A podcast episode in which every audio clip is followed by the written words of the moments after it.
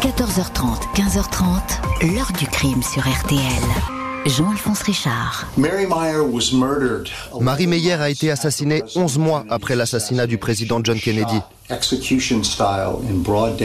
Elle a été abattue en plein jour à Georgetown et Marie Meyer avait une relation amoureuse avec le président Kennedy.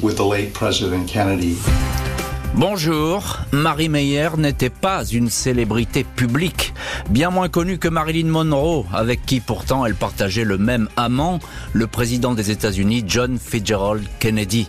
Au mois d'octobre 1964, 11 mois après l'assassinat de JFK à Dallas, cette femme de la très bonne société de Washington tombe à son tour sous les balles. On va parler d'une agression crapuleuse ou d'une tentative de viol. Personne alors ne sait que la victime était la toute dernière maîtresse du président Kennedy, à l'exception de quelques initiés et des services de renseignement, la CIA, car cette liaison, sérieuse et enflammée, commençait à faire jaser.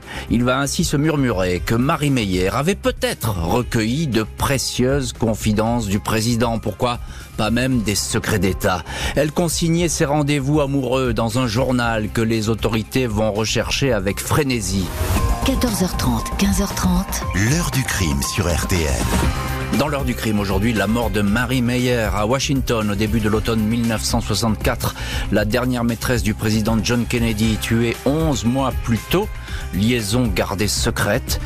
Cette femme va succomber sous les balles d'un tireur, meurtre gratuit ou assassinat parfaitement préparé? Ce vendredi 12 octobre 1964, aux alentours de midi, le mécanicien Henry Wiggins est sur Canal Road, l'étroite voie d'eau qui longe le fleuve Potomac et traverse le quartier de Georgetown à Washington. C'est une belle journée d'automne, le ciel est presque sans nuages, la température clémente. Wiggins est affairé sur le moteur d'une Rambler grise qui n'a plus de batterie quand soudain il entend à deux reprises le cri d'une femme. À l'aide, quelqu'un, aidez-moi. Le temps que le mécanicien se relève pour se diriger vers le muret qui surplombe le canal, il perçoit deux claquements secs à 10 secondes d'intervalle. Cet ancien militaire identifie clairement deux coups de feu. Il s'approche prudemment et aperçoit dans l'herbe sur la rive une forme humaine. Wiggins saute dans sa dépanneuse et file à la station Esso sur M Street où il est employé pour appeler les secours. À 12h26, deux premiers policiers sont sur place, toutefois précédés par un jeune journaliste local qui a entendu l'appel d'urgence sur les ondes de la police, le reporter Lance Morrow décrit la victime, une femme qui porte un sweatshirt à capuche en laine gris-bleu, un pantalon de sport, des gants, des tennis tachetés de peinture. La femme repose sur le côté gauche comme si elle dormait. Du sang macule ses cheveux blonds. Le légiste établit que la victime, 1m68, yeux bleus, mains manucurées, a reçu deux balles de calibre 38.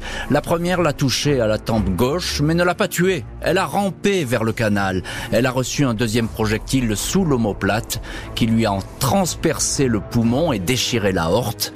Elle s'est vidée de son sang. La femme se promenait le long du canal quand elle a été attaquée. Dans ce coin plus que tranquille, pas le moindre crime ne s'est produit ici depuis 20 ans. La morte n'a pas de papier d'identité sur elle, sur une étiquette cousue à l'intérieur d'un gant. On retrouve toutefois un nom, Meyer. Il va falloir trois heures aux enquêteurs pour identifier cette femme comme étant Marie Pinchot Meyer, 43 ans, divorcée, trois enfants. Cette femme, fille d'un avocat réputé et issue de la grande bourgeoisie, vit dans le vieux Georgetown. Elle est artiste peintre. Son atelier est dans le garage de sa sœur sur N Street. Le président Kennedy a longtemps habité juste à côté. Personne ne se doute alors qu'elle partageait ces derniers mois son intimité. Elle vit seule dans une jolie maison bleue au 1523 de la 34e rue. Marie Meyer, visage plutôt juvénile, devait fêter ses 44 ans dans deux jours. Le témoin mécanicien Henry Wiggins est le premier questionné par les enquêteurs. Après les coups de feu, il raconte avoir vu un homme noir, environ 40 ans, grand, athlétique, portant un coupe-vent beige, se pencher sur le corps et cacher un objet sous son vêtement. Il l'a vu partir tranquillement et disparaître derrière le rideau d'arbres. Dans un bois, la police interpelle rapidement un individu correspondant à peu près à cette description, même s'il est petit, 1m60 et flué. L'homme est trempé. Il dit être tombé dans le canal après avoir perdu sa canne à pêche. Son haleine empeste l'alcool, son coupe-vent clair et sa casquette sont retrouvés dans l'eau. Ray Cramp Junior, 25 ans, est reconnu par deux témoins, le mécanicien et un jogger. Il nie avoir agressé la promeneuse. Le revolver 38 spécial du crime n'est pas retrouvé en dépit de longues recherches. Quatre jours après le meurtre, le FBI clôt le dossier. Affaire rondement menée. Pour la police, l'affaire est donc entendue. Inutile que les investigations soient plus poussées. Le dénommé Crump Jr. est probablement le meurtrier. Il a tué pour dépouiller ou agresser sexuellement la victime. Lundi 19 juillet 1965, neuf mois seulement après le meurtre de Marie Meyer, le procès de Ray Crump Jr. s'ouvre devant la cour criminelle de Washington. Les curieux se pressent au quatrième étage du tribunal pour voir cet homme accusé d'avoir tué de deux balles une femme blonde, issue de la haute société, mais dont on ne sait presque rien. Dès l'ouverture des débats, le juge Howard Corcoran a stipulé qu'aucun détail sur la vie privée de la victime ne serait abordé. On ne peut pas être plus clair. En neuf mois, le profil de la victime semble ainsi tout juste avoir été effleuré. On sait que Marie Meyer a fréquenté les meilleures écoles du pays, élevée dans une famille de la grande bourgeoisie libérale. Elle a été journaliste dans sa jeunesse, introduite dans les cercles mondains. Elle a été mariée à Cord Meyer pendant 13 ans. Cet ex-époux, présenté comme un homme d'affaires, est en fait un membre éminent de la CIA. Seuls les initiés savent qu'il est à l'agence en charge des opérations les plus secrètes. Cord et Marie sont divorcés depuis 8 ans. Après son divorce, Marie Meyer s'était consacrée à la peinture abstraite. Le procureur est persuadé que le procès de Crump Jr. va être rapidement réglé. Cet homme noir, un quasi-vagabond, est la seule personne à avoir été aperçue sur le lieu du crime. Le suspect a multiplié depuis le début les explications confuses. La victime a été surprise par derrière. Il pourrait s'agir d'une tentative de viol sous l'effet de l'alcool. L'avocate de Crump Jr., Dove Johnson Rountree, va pourtant atomiser l'accusation. Elle souligne qu'aucune trace de sang n'a été retrouvée trouvé sur son client alors que les coups de feu ont été tirés à très courte distance. Aucune trace ni empreinte de Ray Crump Jr. sur le corps de la victime. Pas de résidus de poudre sur ses doigts. Et puis l'arme, le Smith Wesson 38 spécial, n'a jamais été retrouvé. Le mécanicien qui a vu un homme noir près du corps de Mary Meyer n'est plus vraiment sûr qu'il s'agisse de Crump Jr. L'avocate ajoute que le tireur a très bien pu s'enfuir par un accès non fermé par la police. 29 juillet, après 10 jours de procès, Ray Crump Jr. est acquitté. Personne ne sait qui a tué Marie Meyer. Tous les témoins ont respecté à la lettre la demande du juge, zéro allusion à la vie privée de la victime. Plusieurs de ses proches partagent pourtant depuis longtemps ce secret bien gardé. Presque deux ans avant l'assassinat de Kennedy à Dallas, Marie Meyer est entrée dans la vie du président des États-Unis. Elle et JFK se connaissaient depuis leurs années étudiantes, ils ne s'étaient jamais vraiment perdus de vue jusqu'à ce coup de foudre respectif entre janvier 62 et novembre 63. La jeune femme ainsi se rendre plus d'une trentaine de fois à la Maison Blanche, de façon plus ou moins clandestine. Il lui arrive de rencontrer JFK deux à trois fois par semaine quand Jackie est absente. Elle n'est pas la première maîtresse du président, mais semble occuper une place à part. Il se raconte qu'elle l'aurait initié au cannabis et l'encouragerait au pacifisme.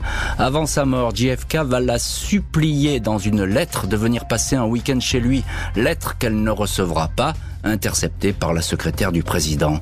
La CIA est informée de cette liaison et surtout du fait que cette maîtresse, pas comme les autres, discute un peu trop de politique avec Kennedy et aborde peut-être même certains secrets d'État. Le procès de Ray Crump Jr. a permis d'occulter le dossier sensible de la liaison de la victime avec le président des États-Unis. On apprendra bien plus tard que la CIA s'est rendue juste après la mort dans la maison de la victime.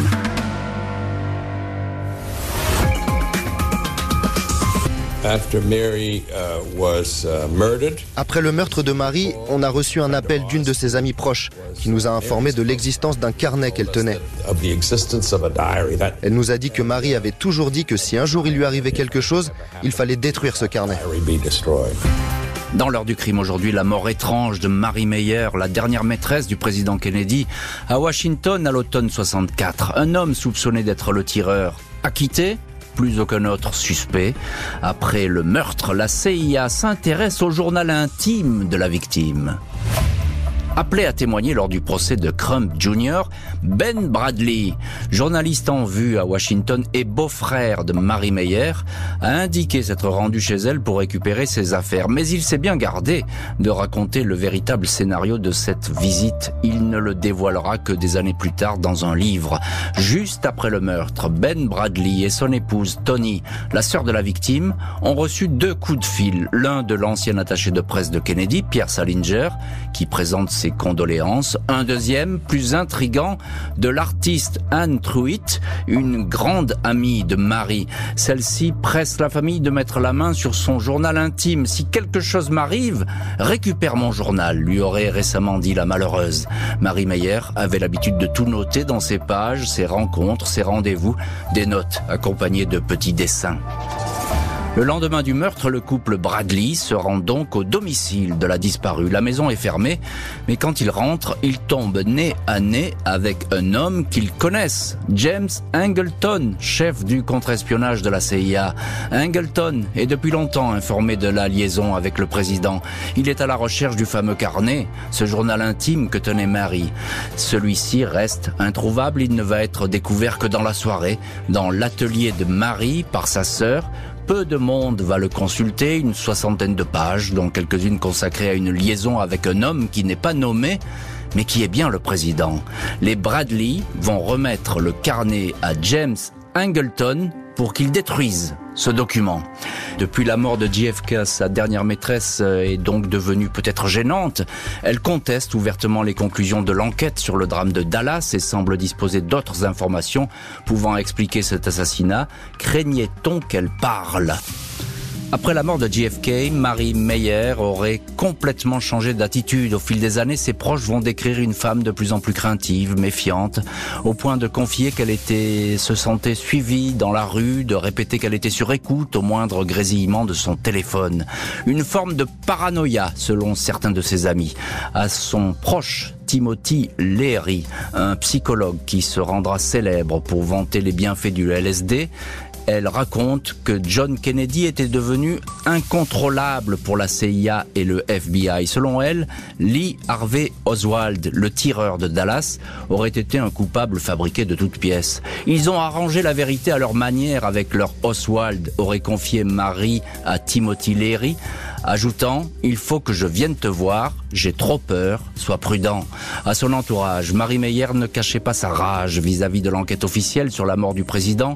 Elle menait, elle, sa propre enquête à la recherche du moindre indice. La remuante Marie Meyer serait-elle à ce point devenue gênante? Dans un livre, un ancien contractuel de la CIA, Robert Moreau, racontera avoir été convoqué par son supérieur au siège de l'agence à Langley à la suite de la remise officielle du rapport d'enquête sur l'attentat de Dallas. Il y a une femme assez connue à Washington qui en sait trop sur la CIA, sur nos opérations à Cuba, nos agents, les liens entre tout ça et l'assassinat de Kennedy, lui aurait-on confié. Il était précisé que cette cette femme, Marie Meyer, soupçonnait l'agence d'être impliquée dans la mort du président. Elle parle trop aurait dit l'interlocuteur, Robert Moreau indique qu'une semaine plus tard, Marie Meyer était retrouvée morte. Le journaliste Léo Damor avait longuement enquêté sur Marie Meyer avant qu'on le retrouve suicidé en 1995 alors qu'il s'apprêtait à publier un ouvrage sur l'affaire. Damor avait notamment retrouvé les deux témoins qui avaient dénoncé Ray Cramp Jr. comme le meurtrier. Le mécanicien Henry Wiggins lui avait expliqué que dans la confusion, il avait cru reconnaître le suspect. Le deuxième témoin, le jogger William Mitchell, avait été plus difficile à retrouver. Damor avait établi que cet homme n'était pas un simple fonctionnaire du Pentagone, mais sans doute un agent du renseignement en service le jour du crime, un témoin à charge qui disparaîtra à l'étranger après le procès. Mitchell lui aurait avoué que la CIA était bien derrière la mort de la maîtresse du président. Peter Janet, un ami de Marie Meyer, va s'accrocher à cette histoire. Il va finir par retrouver lui aussi le très mystérieux William Mitchell et à le rencontrer en 2014. Mais à toutes les questions qu'il posera, Mitchell, âgé de 74 ans, répondra qu'il ne se souvient pas. La mort de Marie Meyer demeure officiellement inexpliquée. L'heure du crime, présenté par Jean-Alphonse Richard sur RTL.